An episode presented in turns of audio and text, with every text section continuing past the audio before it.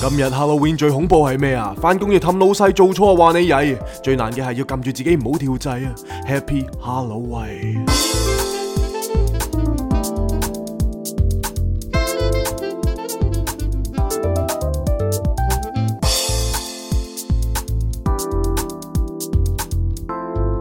Not a romantic story. Cindy, Jason。大家好，今日我係你哋嘅大魔王 J 框。歡迎大家翻到嚟 Not a romantic story 嘅第七季第八集。哇！呢把聲咧，好似啲人哋拍完院嗰 啲， Junkie，係啊，嗰啲 junkies 講嘢嘅大佬，你講唔 清，啊即係口齒唔伶俐嗰啲我咧。 cosplay 緊啊！呢個係我 Halloween 嘅裝扮啊！即係大家有冇諗過咧？如果唔係用服裝去 cosplay 咧，係用聲音去 cosplay 可以有啲咩玩咧？真係唔知喎。大家可以扮老童啦，下次係，但係如 果老童啊我就嚟扮阿叔講，咯，但係老童嚟講，我頭先嗰個節奏其實都太清醒嘞喎。係啊，因為佢哋係通常可能講啲唔講啲啊，掠晒脷咁啦。係啊我應該都唔係咁合格咯，cosplay 得麻。麻地，麻麻係嘛地，係啊，但係你頭先把聲咧似曾相識喎，同咩埋聲啲啊對白係點啊？有少少似我哋琴日去 Disneyland 黑色世界嗰個 惡人谷派對嗰個 DJ 喎，哦， 你抄佢啲對白。佢把聲係係。渣啦，佢把 聲話説琴日咧，我哋誒、呃又去咗迪士尼嘅黑色世界啦。係，終於嚟咗一個 Halloween 嘅完結版冇錯啦，咁琴日去 Disneyland 嗰個雖然冇鬼屋啦，啊！咁但係佢本身其實成個迪士尼樂園已經好靚，個尤其氣氛夜晚。真係好 好，係係啊，咁同埋佢雖然冇鬼屋，但係佢都多咗一啲 show 係真係 for 誒、呃 Halloween 嘅。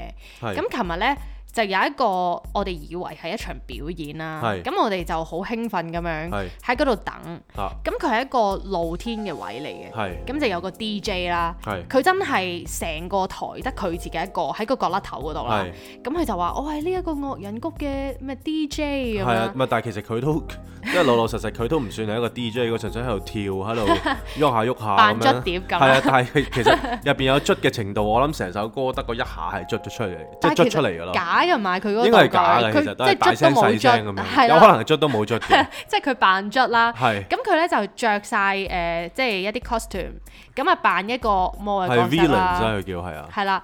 咁佢一路喺度摁，咁我哋咧就以為個 show 係八點開始，係咁我哋就驚太多人，所以係我哋咧七點九就已經去嗰度等啦。係咁佢嗰陣時已經開始有呢啲咁嘅電音咁樣，係咁啊開始啊喺搖度曳啦，摁。大家 啲人咁佢搖幾下嘅時候，可能每十分鐘佢就會講一次嘢。係就話誒、即係歡迎大家嚟到咁樣啦，跟住就話咩啲惡魔喺度 watching you 類似咁係講啲咁嘅嘢咁係樣。，但係啲音樂係廢嘅， 係啦，啊咁咁然後呢，我哋就本身有好多人啦，一路等咁樣。係咁佢係摁到成八點三嚇㗎，我就話哇真係勁喎呢個人，係摁咗咁耐，嗯係咯摁咗咁耐，因為我哋以為呢，佢係一個類似 introduction 咁樣，嚇咁係等啲人等緊嘅時候唔好咁悶啦。係咁我就話哇，佢都 hold 得住個場面啦，啊算係係咪係？叫你抌你上去，叫你摁半個鐘，你得唔得啊？我都得係啦嘅， 我都你得都得嘅，。我如都得嘅果俾我，一定摁摁到頭嗰十分鐘已經冇力 啦。你應該五分鐘到 嘅，係啦，咁我話哇，佢真係都搖得好勁係喎，好大動作，彎晒腰咁嘅係喎。咁最後點知咧？去到八點，好似四嘅時候，係佢就話誒唔知幾點再見。係咁原來係冇，就完咗咯。係。 即係其實嗰個都唔算係 show 啦，純粹係播音樂啦一個位， 即係佢話呢 個係啊 party 咁樣係咯。係咁跟住我哋其實係留守到最後啦係，走到佢已經離開咗個場啦係，啊我得翻哋第一排人啦， 我哋跟住我哋就哦屌，跟住走啦咁樣，我哋仲 expect 佢走咗之後會換啲人出嚟，係。點知原來係冇嘅，係。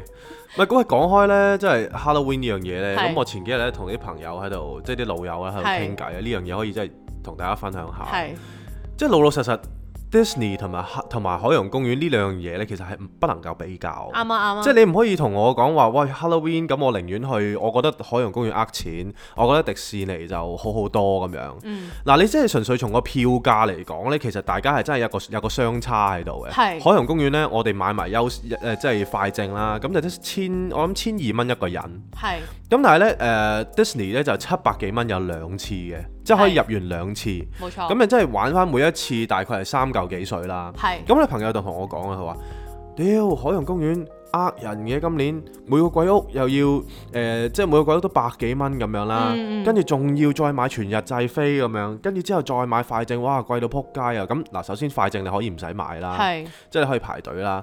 跟住之後你話即係嗰啲嗰啲嗰啲價錢貴，逐個逐個鬼屋買，其實呢，即係好有好多網民啦，呢樣嘢就真係即係大家如果要玩呢，就要去，你就唔好淨係聽網上啲人講完就算啦。嗯因為其實呢，嗰啲鬼屋呢，就唔係逐個逐次逐次計嘅，除非你去到先買嘅啫。係咁如果你咁冇 preparation 呢，咁呢啲錢係抵俾嘅，老老實啊實。係咁你一係咧，你就早啲去場入邊，即係早啲喺網上面訂啦。咁訂完啲飛其實都係三百幾蚊，咁就可以玩晒四個鬼屋咁樣啦。嗯嗯又係呢啲咁嘅日子啦，佢唔搶你，佢幾時搶你呢？係即係一係聖誕都係都係大家都係俾人撳住嚟搶嘅咧，即係搶得願唔願意咁樣嘅啫。係啦 咁我啲 friend 咧就開始講啲最荒謬嘅嘢啦，咁佢就話：，唉誒、呃我啊，我寧願去 Paris 玩過玩兩次誒、呃 Disney 啦咁樣。咁我心諗，喂，屌你係咪黐撚線嘅？即係 你你點會同 Paris 嘅 Disney 比啊？即係老老實實你你你機票你都冇計落去喎、係咁你唔計機票冇嘢同你講，佢話啊冇計啦，即係下年我又要去 Paris，咁啊順便一次過去啦。咁所以呢，我即係我身邊係存在住呢啲咁樣嘅朋友啊。係咁但係呢啲朋友呢，其實對我嚟講呢，都係一個老友嚟嘅。係咁但係因為每個朋友呢，其實都都有唔同嘅性格啦。咁呢個朋友呢，就就成日都最令我扯火啊！係呢啲親心喜係因為佢真係好撚謬誤啊，講啲嘢。即係係首先佢已經同 Disney 同埋 Halloween，因為 Disney 同埋海洋公園去比啦。係咁佢再用係講緊係 Paris 嘅 Disney 去比啦。咁你冇得講喎。咁我唔知大家身邊有冇呢啲咁嘅咁荒謬嘅朋友啦。咁我已經一早同佢講，我話喂，其實我去 Halloween 嘅呢啲所有嘅活動呢，都係為咗個意義嘅啫。係我唔係為咗任何嘅嘢嘅。咁當然啦，都係你俾咗錢，希望尋求一啲快感啊。即係你去到誒、呃海洋公園，你又可能俾人嚇下，係又玩下係機動遊戲啊。咁 Disney 又睇下嗰度啲環境啊，睇下啲煙花，睇下啲表演咁樣，大家都係一個好喜氣洋洋嘅感覺去去度過咯。唔同嘅 experience 咯，係啦，咁所以你即係有啲朋友呢，如果喺身邊咁樣同我講啊，我就只可以話俾你聽，你真係完全係即係超出我嘅想象啦。 係你你嘅你對知你嘅知識嘅貧乏，咁所以我唔知道大家身邊有冇啲咁嘅人啊？係你知唔知呢個係代表咩啊？對 咩啊？一塊鏡啊，係照住你啊，係話俾你知你個老親又出嚟啦。係啊我老親就出嚟。係，啦，呢個時候要咩啊？要救火啊，係要要內觀飲，翻杯涼茶。係啦。啊我哋個導師 meditation 導師，如果聽到你呢一番言論呢，佢就話：，唉，Jason 又破 功啦，啊又破功啊，係 又破功啊你我對唔經常破功你啊，對唔對得佢住 啊？對唔住佢啊，真係咁你會 點啊？對唔住 咯，內唔內觀啊內？觀啊，靜唔靜 觀啊？我內疚添啊，係啦，咁所以冇噶呢啲呢個又係有一次提醒我哋呢，火係一定會有嘅，每個人俾人辣興嗰個位都唔同啦。係。咁但係無謂嘢就誒鬧、完就算咯。係咁咧，跟住我我我哋琴日就去咗 Disney 啊嘛，係哇！跟住我又破咗，我破咗另外一個工，又破功，係啊！呢個工咧係癲 嘅，呢個係工就真係近乎子宮咁 滯。 係話就我竟然坐咗七次灰熊列 車，灰熊山谷啊啊。灰熊 山谷，sorry，你咪 mix up 咗海海洋洋公列園車嗰、個同埋灰熊山谷，係，啊！我坐我即係我坐咗七次，係因為我話等啊 Cindy 啊同埋佢啲朋友，佢哋影畢業相嘛，我哦唔係咁我啊唔哋想催佢我哋哋唔係啦我哋。影打卡相啊，唉，我唔知你哋影乜相 啦，影裸照都好啦，乜都好啦。跟住之後呢，我就等咗勁耐。咁呢係，我哋嗰位小朋友呢，同我哋一齊去噶嘛。係啦，十六咁歲嘅小朋友係啦，咁佢就好中意啲刺激嘅。係咁我終於終於發覺一個玩機動遊戲嘅大道理，係就係你真係要習慣咯。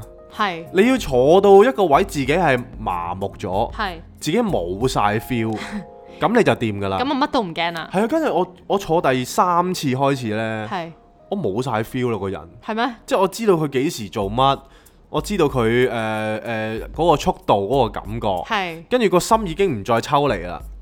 完全係好似好似觀察緊自己玩緊呢個機動遊戲咁係係嘛？因為完全冇晒 feel 啊。係咁我唔怪之得咧，有啲人咧玩嗰啲咩翻天覆地啦，係完全冇感覺，就因為佢慣嗰種感覺啦。咁你想唔想試下慣啊？我唔想啊， 係啊，有啲位真係唔需要特登去擊破嘅，係由佢自己愚昧就得㗎啦。繼 續咁呢一個呢，你玩咗七次啊嘛係，我都玩咗五誒、呃三次咯。係咁我哋仲有玩一個叫 Space Mountain 係嘅機動遊戲啦係。其實咧唔知點解佢今次係特別快咯，係可能係因為個誒、呃誒園區好多人排緊隊啊，係。所以啲工作人員咧開快咗全部機動遊戲都快咗，我唔知佢有冇得啊諗三四 tune 倍啦，即係我哋純粹嘅感覺嚟嘅真係啫。好快，我覺得係驚過誒、呃海洋公園嗰個小丑，即係會倒轉嗰個過我哦唔山車係咯。話啊兩樣嘢嚟喎，因為咧 Space Mountain 咧，唔知大家有冇玩過咧？佢係係勁黑嘅入邊，係漆黑中，佢係一開始嗰段路你淨係伸手不見五指啦，係完全你係睇唔到你前面會發生啲咩事。係咁然後佢咧就好快咁，啾咁同埋佢仲有 background 咧，佢有啲 Star animation Wars。咁樣。係啦，咁你係一路向前衝嘅時候呢，佢會有個背景係啲星球向後飛咯，係即係你令到你視覺上係好似比起你真實係更加快係咁。好近咁樣咯，好似係啦，咁所以誒，琴日個 experience，我哋雖然都係繼續 cosplay 模擬市民啦係，嗯但我哋都係玩得非常之 happy 唔嘅。係幾中意佢啲誒過山車咧，即係 Disney 嘅過山車咧係有變速呢樣嘢嘅。哦，係啊，係啊，即係時快時慢咁樣。 咁我之後呢，有可能呢，估佢唔就到我唔知係 Patreon 定係點啦，係就即係 post 俾大家睇下我喺過山車嗰度拍嘅片咯。 係有我喺後面咯，係我喺你後後面咁樣喺度嗌咁。係咁跟住最搞笑係呢一個小朋友，我哋上一集有提過啦係，咁就係同佢一齊去呢、個誒、嗯海洋公園啊，咁嚟緊又再去多次 Disneyland 啦，可能係十二月嘅時候，咁佢就同我哋講，哇，好中意睇你哋個 YouTube 啊咁啦，係咁我心諗你終於識貨啦咩？ 係係嘛？話咗俾你知好嘢啦，係咁佢話誒啊，我仲 share 咗俾啲誒朋友睇啊，係我仲俾埋我爸爸睇啊係，我爸爸都話好好笑，叫你哋拍多啲，係咁我就話 OK 啦，我哋盡量啦。係咁然後咧，佢就話我都好希望可以出現喺你哋個 YouTube 嗰度。係咁我哋就話吓，誒、OK 啊，會啊，上次都有即係有啲 shot 係有你喺度。係咁佢就話上次你哋張相咧遮住咗我咁啦。係 咁即係我哋喺 IG 嗰度咧係就擺咗一張我哋兩個再加佢嘅同啲海洋公園嘅演員嘅合照。係咁但係因為為咗保護佢咧，我哋就加咗 emoji 喺佢塊面度。係原來佢好唔 happy 嘅因為呢件事，係咩？即係佢話佢等咗好耐。佢表演欲都強。係啦，佢就係想俾人知，係俾人知道佢嘅存撐在。就係唔踢埋佢嘅， 係啦，咁佢就叫我哋即係可唔可以掹走個 emoji，俾佢出真啊 太樣。似啦，太似啦啊咁。我哋話考慮下先啦，係因為我哋都幾多聽保眾。護證人 組係啦，因為佢唔知道我哋其實喺 podcast 都有講過佢屋企啲嘢噶嘛，係 咁我哋冇理由擺佢樣出嚟噶誒嘛。真係唔係咁好啊。係啦，咁我哋就同佢講話多啊有多機見諒會啦啦。，係啊，即係我哋就話揭起個肚皮俾人睇啫。 係啦，咁咁唔可以我啊係咁揭人哋啲肚皮俾人睇。係啦，尤其係佢仲係一個咁純真嘅小朋友。係佢仲約咗我哋十八歲，喺佢十八歲生日嘅時候陪佢一齊落 disco。係佢話好中意啲電子音樂， 係佢話仲要正日咯。 係。咁我到時哋都再算啦 係啦，到時再算啦。啊，仲有琴日，琴日我哋又做咗個奇蹟嘅。係咁我哋就因為話說 Disney 去即係要出翻醒啦，都哦，係有一係段係好啊長嘅時間啦。係係咁因為我哋琴日一走嗰陣時候講緊幾多點啊？十點啊，啊，仲有，啊呢個有，即係今日好多好多嘢要插入嚟講啊。係就係咧，佢其實 Disney 咧真係好慫恿大家。去睇多啲佢哋嗰啲 show 啊哦係，live 啊 show 係啊，啊哦即係嗰啲即係真人嗰啲表演。哇好啊佢哋嗰啲好 art 睇 direction 啊，佢哋啲誒美感啊，佢哋成個場景嘅佈置啊，真係美即係美美妙輪絕美倫，奐啊，係啦，係真係非常之值得好睇。 impressive 咯，真係啦係。咁啊，小朋友啦，咁係佢就同我哋分開玩，咁佢就中意睇誒煙花啦，係咁所以就即係大家中意睇咩就玩咩啦。咁樣係咁我哋之後呢就會合喎，咁啊講翻正題就係我哋最尾走園區嘅時候係幾多點啊？大概？大概十點幾係啊，大概十點幾啦，咁我哋咧就好急啊，好肚餓去食嘢，咁、我哋就諗住去誒、呃尖沙咀嘅頂嗯王鼎王咁啊食佢哋啲火鍋啦，因為係真係好 crave for 佢哋嗰啲豆腐同埋誒鴨血啦。係係係。咁跟住我哋就已經一早 book 咗位，咁我哋 book 咗幾點啊？原本10點半嘅十點半啦。咁但係跟住最尾 at the end 咧，因為我哋完全等唔到車，嗯咁啊、又冇的士啦，咁我哋唯有就搭車去欣澳，係啦去欣澳再搭的士。係啦，係啦，咁搭的士都冇噶啦，都係 call Uber Uber 噶啦。咁咧成件事就搞搞下咧，就搞到去十，跟住我哋就再打電話去啦。啊，我哋誒十一點前我哋就會到㗎係啦咁樣跟住佢就話：哦，我哋十一點三 last order 喎係咁樣。咁咁我哋心諗點算呢？咁咁跟住我哋咧一路揸車一路揸車咧，我哋十一點十七分就去到啦。係啦，咁我哋臨誒見到係過咗少少時間呢，我哋都係係打電話上去就問佢，唉唔好意思，我哋喺樓下，如果而家上嚟嘅話，其實你哋仲即係接唔接有冇得我食哋啊啊？係啊，跟住佢哋係勁好就，哦我冇問題啊，即係你哋可以照上嚟，但係我驚你哋食唔切，因為我哋十二點就要閂，係而家嗰個新嗰個誒政府嗰啲係餐餐廳條例。係咁我哋就喂唔緊要啊，我哋可以即係上嚟，我哋好快食完。咁然後上到嚟呢，佢哋係全部人頂王呢，係佢哋係所有嘅 staff 呢，都係非常非常之誒、呃有禮貌啦，係超級 helpful 啦。係咁佢哋呢係快快手手咁樣問我哋，哎誒食啲咩啊咁樣，咁我哋就好快咁落晒 order。冇錯咁我哋好肚餓，等緊之際，我哋就諗住出去裝飯啦。係因為頂王呢，佢啲飯係無限任添嘅。係但係點知呢？因為應該佢哋就係收鋪啊。係咁我哋打開個飯煲入邊其實係都冇洗啊晒啦已經係啊，啲完嘢全係冇飯。咁係我哋就同佢講啊，我哋其實你會唔會仲有飯啊？我哋真係好想食飯。係咁同埋個小朋友呢，佢話佢夜晚一定要食飯。係咁點知呢？誒、啲職員就話誒、我盡量幫你搬啦、誒、係未必有，因為係即係而家個關係。係咁我哋都明白嘅。係咁佢就同我哋講話，誒、我哋淨係搬到一碗飯咋。係如果你哋其他你哋想食嘅話，不如你叫啲烏冬啊、麵啊咁樣麵呢啲主食，咁我就可以 free 俾你哋。咁我哋就勁感動啦。係。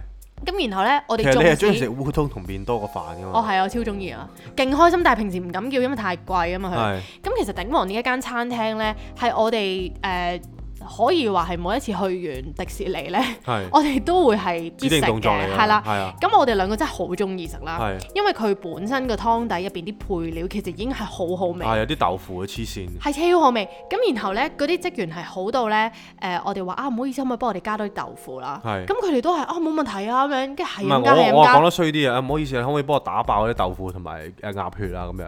係啦。跟住佢一開始聽錯，係佢就啊可以啊可以，原來佢以為我哋要打包。係咁跟住呢，我哋就話哦唔係唔係，我哋想即係打打爆爆 佢，即係你係咁懟啲豆腐落嚟啦。係哦冇問題冇問題，兩樣都得咁啦。係跟住呢，你知有啲餐廳呢，其實佢哋係咁晏，佢哋都會想收工㗎係都唔嘛。理你嘅。啊係啦，佢未必會想接你生意啦，因為你又搞又唔知你搞到幾點，咁係然後呢，你又即係搞到佢遲收工，係咁又搞到佢可能臨尾又要喺度 serve 你，但係係我哋喺呢一間鼎王呢，係完全完全感受唔到所有嘅不滿，即係完全冇啦係，係佢哋係好盡心啦，即係仲知道我哋誒好耐冇食嘢啊貼，心嘅。好肚餓啊，跟住係話哎呀你哋食多啲啦咁樣，啊超級 nice 啊真係係，咁今日跟我哋最尾就十二點就食完就走啦。係啦快快脆咁係啦，咁 最樣，尾仲要打包咗幾個麵 咁因為樣。太多，係啊，但我哋係清得晒啲嘢嘅。全部食晒係。啦，係我諗係真係留低一兩嚿豆腐咁樣啦。係啦散晒嘅豆腐。但係呢一間我哋真係超級推介，真係好好味係幾咯好。食啊，真係。係啦，咁跟住我哋誒講完呢啲之後呢，咁其實我哋今日有個 topic 呢，就想同大家去 share 下嘅。係咁我哋今日呢，係想講一個叫做職場生存術啦係。咁話說職場成功嘅人士講呢一個 topic，你哋應該聽得唔少啊。係啊，但係由我呢個職場失敗者去教大家點樣係成功生存呢。 係呢一個咁嘅角度呢，我相信大家都係第一次聽。 應該都幾新奇嘅。係係啦，咁誒喺開始我哋講內容之前係呢，我哋都可以分享下，譬如你覺得你係職場茂利啦，係點解會覺得你係職場茂利呢？ proud of 咯。你係 proud of 呢一個係啊，唔係其實態呢，點解職場有個問題就係即係成日同人夾唔到度，呢？係一係就能力超班，係一係呢就太自大。係，咁我兩樣都有 啲。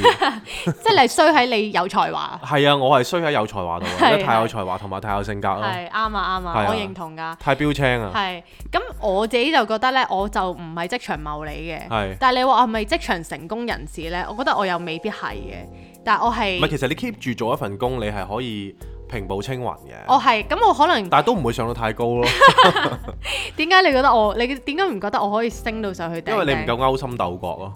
哦，要原來係咁。係啊，要要要要咩啊？要善於鬥爭，你先可以上到位啊。哦，咁啊係，我即係唔係好爭奪嘅。係啊，你會覺得好撚煩，跟係啊住唉係啊屌俾你去啦，你咁中意去。係啊係啊，我寧願做翻我而家咁樣。係啊，但係而家啲人唔係噶嘛，即係可能佢淨係升 title，佢唔升人工，佢都照升噶嘛我。唔得喎。但係你話你咪試緊蛋咯，唉冇啊，橫掂啲嘢都係咁噶啦，係咁啊係我啊就咁我就留我翻喺做度啦返。咁永遠就係做最底層 啦。咁我而今講翻咧呢一個職場生存術咧，係我哋可以將佢籠統地分做三個部分啦係。咁第一個部分咧就係係辦事能力，係，第二個部分咧就係同上司嘅關係啦。而第三個部分就係同事嘅關係。冇錯啦。咁我哋覺得咧，其實最簡單係辦事能力嘅。係因為呢一樣嘢呢，其實你只需要係做好係本分，唔識就問，咁就係搞掂噶啦。喂，最緊要呢，我哋今次呢個錦囊有咩好啊？係就係呢三個部分呢，我都會俾一句好 punchy 嘅 tagline 俾大家。冇錯大家只要記住佢呢，你就可以行走江 湖。抄低佢，係 啦。貼喺你個 mon 嗰係度，啦，平步青雲咁樣一路上，咁我嗰啲意見你就大家聽完，我唔知有冇得着啦。調轉咯，將冇佢啊，算啦，係就可能咩平步咩啊，平步下調啊，平步應該冇得下調㗎，平步落街 咁平樣。步落街係啊係啦啊，唔係唔係，平步撲街先 啱，咁如果大家唔想撲街呢，係就記得記住我哋淨係呢聽 Cindy 啲，講得 唔係㗎，呢啲錦囊啦吓。係咁我哋咧呢一個辦事能力方面，如果大家可以做到做好本分，唔識就問呢，係其實應該大部分都冇問題嘅。係。咁咁咩呢叫做好本分啊係咧？啦，呢八字真言其實你聽落好似好易啦，係但係有好多人我哋發現都有啲未做到到位嘅喎。係咁係咩事呢？係，你想唔想講啊？我唔 想，咁我講啦。咁其因為實嗯咧點解我唔想講咧係？因為辦事能力永遠都唔係我嘅問題嚟㗎嘛。哦，咁啊係，咁啊係，係啊，即係只係人哋唔 buy 啫嘛哦，。咁啊係喎， 你明唔明啱個喎角度啊？咁啊啱喎，啱喎即係你唔 buy，你咪覺得我廢柒 咯。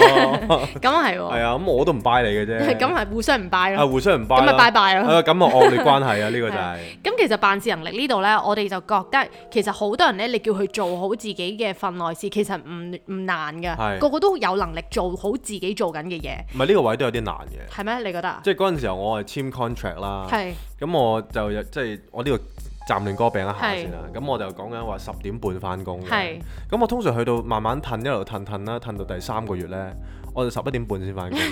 仲遲過老細，係啊，老細係老細反而唔係係同埋每一次呢啲老細唔就唔知係咪知我曳啊嗯，佢哋成日都會耐唔耐就突擊測驗嘅。我平時就唔翻，平時就可能日晏啲翻，嗯係跟住無啦啦就勁早翻咁樣， 咁我就每一次都俾人捉撚到嘅。殺你一個措手不及係。啦，但係佢殺我都措手不及咧，佢以為措手不及啫喎，但我就唔撚射你喎，！哇 我你照真係樣都係十一點半哇翻，原吹咩咁原樣？來就係當你唔尷尬嘅時候，尷尬嘅就係人哋咯。係啊呢個就係真理啦嘛。係啊，咁但係呢個就大家係一個關係惡係劣啦嘅開始啊咁，呢個大家要聽完之後就記得調自己轉消咯。化 下啦，係啊， J 關講咩，你哋千祈唔好咁樣做就得㗎啦。係咁係啦，做好本分之餘啦，我哋講一般正常人啦，即係大家都可能覺得啊，我緊守崗位，其係實我做嘅嘢都好足啊，咁咁我係咪即係辦事能力算高呢？咁係其實我哋覺得呢，如果你想做足一百零一分咁係樣，其實已經好過好多人㗎啦嘛。係咁個一分係乜嘢呢？其實就係一個細節位。係個細節位就係好簡單，你做完你做嘅嘢之後，如果你願意行多一步，係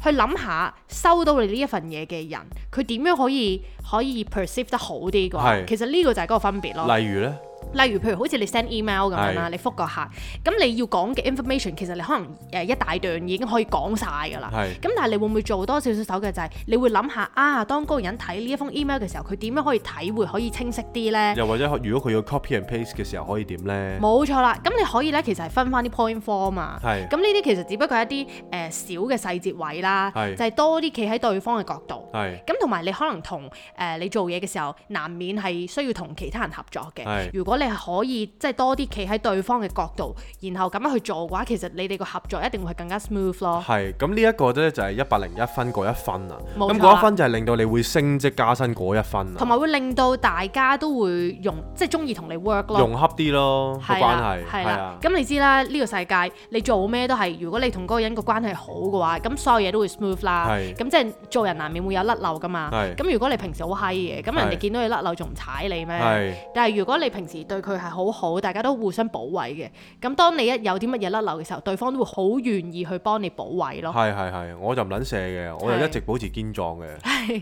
係啊 Stay strong，係 stay strong 嘅，係啦咁 stay strong 嘅，sorry，話你都幾 weak 喎頭 先好話。 weak 嘅嗰下真係，係啦，咁呢個就係我哋一啲少少嘅誒，即係叫咩啊？我哋嘅 tips 咯係，可能大家都知㗎啦。係咁如果大家有更加多高分嘅策略，歡迎 share 翻俾我哋啦。係我哋呢好籠統嘅啫，係所以你知我哋兩條茂利啦。係，跟住咧就我哋要講佢一個上司嘅關係係，係咁上司嘅關係咧我係最熟噶啦，尤其是女上司，係，成撚日 M 到嘅啲女上司，係係咁所以最緊要就係咩啊？睇佢面色，唔好招啫。哇！好嘢好嘢好嘢，係啊，係咁咧尤尤其是啲女上司成日 M 到嘅時候咧，我就永遠都睇住佢面色嘅。係咁當日咧，佢會哇，我唔知點解咧，成日啲老細耐唔耐，即係好情緒化噶。我以前啲老細都。嗯係即係無啦啦翻到嚟啊，又會閪晒面啊，係有陣時候講嘢好急促啊，係即係會睇到你會聽到晒個情緒嘅變化嘅。係咁所以點樣同佢哋相處相得好呢？我唯一嘅動作呢，可以將就嘅就係睇住嗰啲情緒去講嘢咯。係啱係啦，咁呢樣嘢就係、即係有陣時候呢，都都都好即係個 timing 都好緊要喎。朝早講啊，定係下晝食完飯先講啊，定係臨放工前講啊，你都要拿捏得好好啊。或者咧你可以讚下佢先講咯。係譬如可能我唔知啦，女上司嘅話，你可以會唔會讚下佢啊？你今日誒、呃、條裙好靚喎。哦，呢啲我又唔會會做嘅，係咩？呢啲我我會做呢嘅喎。啲我唔會做嘅。即係我覺得咁樣好好似會好啲。同埋頭先你講話女上司呢，係我要為姊妹們反擊一下， 點啊？唔一定女仔先 M 到嘅，哦係啊係啊男人都會 M 到嘅，係啊係啦。咁所以我哋無論男女都好啦，喂，總點解以之前火星撞地球係咧？因為我睇佢面色嘛，係但係佢睇唔到我面色啊 嘛。即係咁佢應你該單向咁樣，咁咪冚咯。即係佢應該要射你嘅，佢都應該要射我啦， 大佬人工唔係一切啊嘛。咁啱喎，係嘛冇咗你呢一個齒輪，咁間公司點樣運作咧？係啊，志氣係係係重要過金錢噶嘛。啱啊我，而家係調轉諗噶啦，其實係做做人 最人緊，大咗就係錢緊要啲啊。而家最緊要冇骨氣做人。係啊， 以前條骨就真係最值錢，係啊，唔係以前細個咧，我阿媽成日都話我，哇我我一發燒啦，係佢話哇你發骨火啊咁樣，咩意思啊？即係發骨火即係話唔知發燒定係長高咁樣啦。係咁發骨火咪成日都火氣大咯，哦係啊，但係而家最緊要就係冇骨 氣，係啊，我啱就 啊，唔會再發骨火啦，好嘢，萬歲，經一事長我一化智。灰啊下一鑊就。係啦，咁同埋我哋咧都 observe 到咧，其實我哋自己都試過嘅，就係、通常咧你同上司嘅關係如果有啲棘嘅話咧，係其實都係得一個原因嘅啫一定係得一個即原係因無論你有幾多個原因都好，其實個根源就係得一個，冇錯就係你覺得佢廢咯，係你覺得個上司無聊係，所以咧變咗一佢切都源於呢一點，係啦，所以佢叫你做啲乜嘢咧，你都唔想做你啦都，係覺得佢係廢，啊你覺得佢係佢廢嘅啦，建議係垃圾，係啦，你就會覺得佢唔 make sense 十啦萬個不願意咁係做。啦，冇錯啦。咁我哋咧先撇除究竟呢個上司係咪廢先，因為係呢個都唔重要。可能佢真係廢嘅，可能佢真係廢嘅喎係，但係唔重要。重要嘅就係因為你要喺呢一間公司度立足啊嘛。係咁而你喺呢一間公司嗰度，除非佢即係換人嘅啫係。如果唔係，你都係佢嘅下屬。係而佢叫你做嘅嘢呢，如果你唔做呢，其實你就會行得好棘啦，係咪先？咪諗下佢上到咁高位啦，係一定有佢嘅原因嘅。你話攻心計又好，係啦閪又好係啊，即係你冇理佢去到佢去到咁高個位，就係因為佢上面嗰個中意佢夠閪啊 嘛，係咪先？同埋佢佢就算你話佢乜都冇嘅咁樣，但係佢仲企喺度，咁你話佢夠運都好啊，都係一個 challenge 嚟噶嘛，係啊即係都係佢嘅資本嚟嘅。坐台底定係坐大飛，大家自己諗 啦。咁所以呢個時候呢，如果你要同上司關係好啦係吓，即係你可能覺得好呢個字都太太太多啦，係你唔想話未必一定要好嘅，咁係你 OK 啦吓，同係上司關係。咁你首先你要轉一轉你個心念先，係你唔好覺得佢廢，係，你唔雖然佢真係好係啦，廢，但係你都唔好，你抌一抌開佢先，係撇一撇除。係因為如果你仲係堅守佢係廢嘅呢一個 concept 呢，係冇嘢講噶啦，係你唔使生存噶啦，係係嘛？冇錯，咁所以即係 either 你走去係即係揾第二個另另覓高就係啦，啦。但唔係係其因為個實問題係你改變唔到人啊，改變唔到你嘅，唯一可以做嘅就係改變自己嘅思考方式，係啊，真係啊。係啊，咁呢一樣嘢其實真即係佢除係非你唔撈嘅係啊啫，，但係我想講呢，九十九點九個 percent 嘅人呢，佢就算轉工呢，第二個老細都一樣係咁唔噶。係冇老細係唔閪嘅呢個世界，係啊個個都係閪咁㗎。但係我哋點我樣問可我以？問先你先嚟，我係咪？唔係， 我就係講零點一 percent。咁即係講真，呢、個世界有幾多個 J 框啦、係咪？係咁你間唔時咧，一定要冧下佢噶嘛。係我頭先咪冧緊你咯，係係嘛？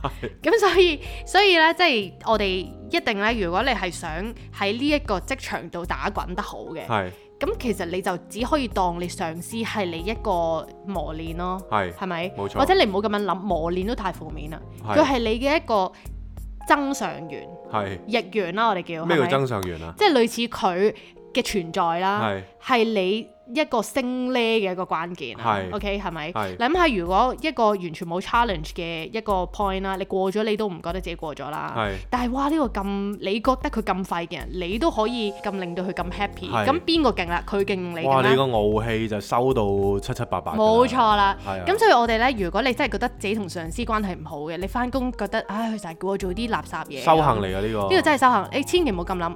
你覺得佢係啱嘅，係你試下佢叫你做乜嘢，你都覺得佢係啱先，係然後你咁樣一轉咧，你個角度就完全唔同噶咯唔喎。係你唔可以試一日就算嘅。啊係啊，你要堅持㗎。你試下試一個禮拜，再長啲一個月，你係試啦一試先。你試一試係先。你信我啊，我因係為過佢我呢個係係救苦過來救人啊，係難啊嘅，，即係佢唔係淨係救，佢唔係淨係救你嘅，係啊佢救埋你老細啦，佢係救晒成段關係，係啊，真係啊，係啊即。係你就會將呢一個惡緣啦，突然之間變咗結咗個善緣。唔係雖然我打七年工我都做唔到啦，係咁所以即係我都係我都係廢㗎啦。咁但係即係因為大家都係有能力之人啦，聽得我哋都係好質素係啊，啱啊。咁所以大家就嘗試下呢個方法，可係啊能救到大家嘅關係。總之都係嗰句，唔好覺得佢廢，你直情佢叫你做乜，你都覺得係喎，佢啱嘅喎。係咁老細永遠是對的，你試下抱住呢一個觀念去做呢係，所有嘢都完全 make sense 啊。冇錯啦。係啦，咁咁啊，去到第三點啦，就係係啦同同事嘅關係啦。咁冇係錯咩呢？咁同事嘅關係呢，我哋都有八字真言俾大家嘅，係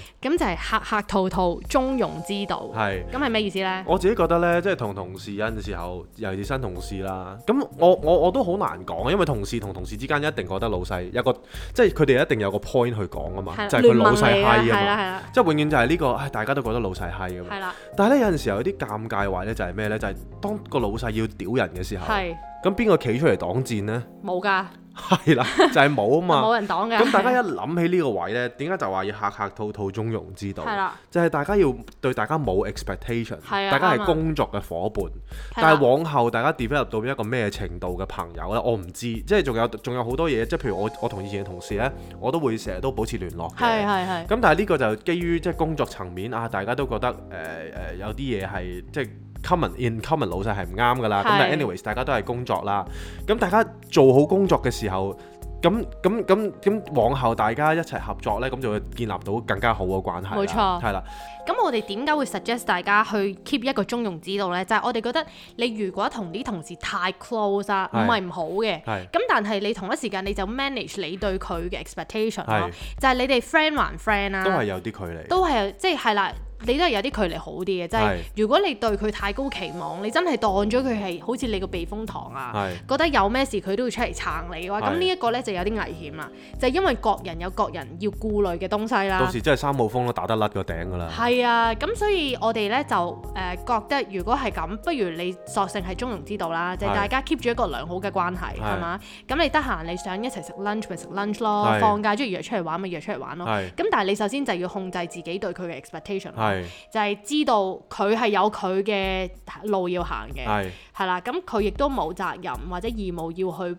一定要去幫你做啲乜嘢，或者係係保護你，或者係點點點點點嘅。係但係你同事之間如果太抽離嘅話呢，咁就會變咗你溝通唔到咯係啦，溝通冇唔默到契啦啦，冇默契係啦。係同埋有時好多做嘢起上嚟，除咗係誒唔夠默契之外啦，咁變咗可能你誒、呃未必會係一個好融洽嘅工作空間啊。係，因為有好多時候呢，有好你都多係人要大家幫手嘅，守望相助係咪係啊先？，同埋你誒，同埋咧有好多時候啲人翻工呢，係其實如果你有班啱傾嘅同事呢，係其實你係會容易留喺呢間公司開心多啲嘅，嘅，係啊。係啊。咁係咁就會變咗有歸屬感係啲咯。，唔係？但係有陣時候有 tips 咧，即係做人做咗咁耐咧，我覺得盡量練習一個習慣，就係唔好太容易 bad mouth 人咯。係啊，呢、個真呢、個真，即係嗱，當當你一群人去屌鳩一個人嘅時候，其實好容易嘅，因為大家都有一個同共同嘅敵對係啊對象嘛。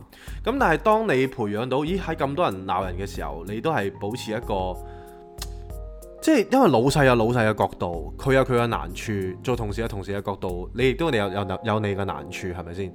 咁只要大家覺得有中庸之道，就係、啊好中肯咁睇呢件事，就盡量唔好培養到一個 bad mouth 嘅習慣咯。係啊，即係人哋講嗰陣時候，你咪唉係咁意答兩句咪算咯，就係啦唔好刻意就屌鳩佢。啊係啊，佢嗰個哇你睇佢面色成啖屎水咁，屌佢殺撚咗你老豆咩？朝早即係呢啲咁樣唔就唔好咁，好唔好講啦。講，係啦。呢、一個我覺得係一個好被好受用嘅 tips 啦，因為其實你如果一班人，你人多自然有是非㗎啦，係係咪先？你一多過兩個人啊，其實你已經你嘅話題，你好多時候你都會唔覺意會講人哋嘅。係啊但我哋就覺得呢樣嘢，呢、個習慣就真係要小心咯。係啊，可以避就避啦。係啊，譬如其實難免一班人同事可能食 lunch 嘅時候就會講下，未必係老細喎，有時可能又會講下其他同事嘅喎。係啊，咁你千祈唔好加入你啦，投入咗個大鑊㗎啦。你投咗去大鑊，你當咗真就大鑊㗎啦，係啊，即即係係我成日都話你係啊一一定要用眼見咯，係即啊係眼見到咁你咪信咯。或者眼見都未為真啊！講真，係有係時你見到係咁，其實係咪真係咁呢？我哋只不過係睇到事實嘅一部分啫嘛係係。你聽到嘅話，咁究竟有幾多 percent 係真，幾多 percent 係假嘅唔係因咧？為其實最你都大唔嘅知係咯。因為最大嘅問題咧，bad mouth 人咧唔係嗰一刻啊，即係嗰刻你講得好爽啦，但係呢個係一個習慣。係啊，習慣嘅問題就係佢一路會 carry 住嘅，咁你今日講講咗一個程度，咁可能第二第二日就講兩個程度，哇！你去到一年，你想象下自己講到佢已經所有啲，啊跟住之後同事之間就會話啊係啦，嗰、個 Jason 啦、成日都去屌鳩老細，即係你知道、哦係啊你你係唔啊知道啲同事幾時會轉態噶嘛，同埋最重點係咧，有時你睇嗰個人同我睇嗰個人咧，可能係唔同嘅喎。係啊，你覺得佢衰啫，其實我未必覺得佢衰噶嘛即係。冇需要俾人哋捉住個話柄咯，係啦，即係你見到人哋講啲誒呢啲咁嘅是非咧，就唔好加入避之則吉啦係係啊聽到就算唔好加唔好加任何意見係咪先，咯俾。人捉住碌嘢唔係咁好啦，咁即係啊做人你要自在，咁最緊要唔好俾人揸住個春袋咯。係啦係啦係啦，哇！呢個可以做 jingle 係咩喎，？係啊好啊，做人最下緊一要集啊自在，唔好俾人揸住個春袋。哇係喎，好係嘛嘢喎得唔得啊好嘢喎，係啦，咁所以我哋就即係今集就同大家分享少少我哋 observe 到嘅一啲職場生存術啦。係咁啊，希望大家喺今個 Happy Monday 啦，除咗 enjoy 萬聖節之外咧，係。仲可以 enjoy 你哋嘅職場 life 啦。係咁講開 Happy 係咧，咁又要同阿 Happy 仔講聲生日快樂。係啦，我一定要喺最尾先講，知唔知點解？點解？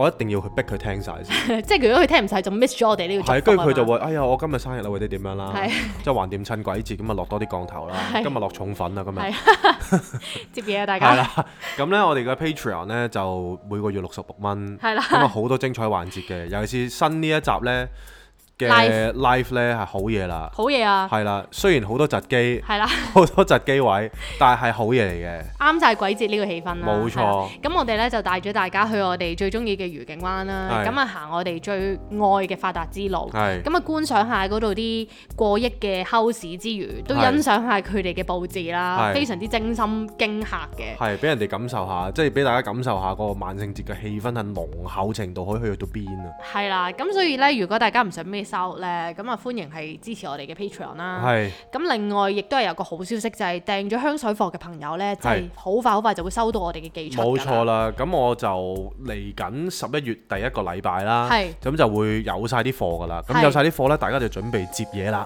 冇錯啦，咁啊祝大家萬聖節快樂啦！係啊，萬聖節快樂啦！星期一開工快樂啦！係啊，喂，最緊要呢，我想講，即係 Patreon 嘅朋友，如果因為我有好多聽眾啦，都話佢哋想聽多啲關於禪修嘅嘢。係係係，或者想聽多啲關於誒、呃、內觀嘅嘢啦係，咁我哋 Patreon 入邊嘅 Bedtime Story 咧，的確有幾個章節咧，都真係有講呢樣嘢嘅。係啦，好多啲我哋嘅體會咯。係啦，因為嗰邊真係偏正經嘅，係係啦，咁呢邊就偏濕鳩咁，係啊大家係咩人就大家自己揀， 大家兩邊都得㗎，我哋可以兩者兼備嘅。中庸啊嘛係啊，所以就可以一定要啊支持 Patreon 咯，係啊，係啱嘛啊，，係哇啊幾，重粉啊哇，成羹落啊，大佬，食唔食 到啊？ 大湯家羹咁樣啊，大佬，有冇味啊？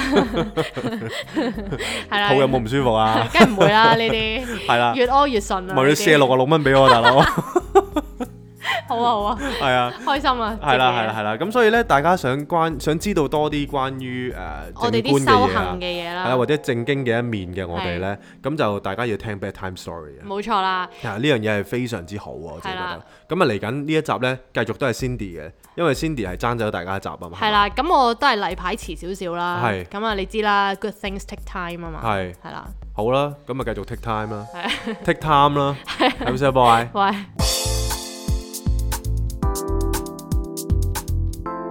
Not a romantic story. Cindy, Jason.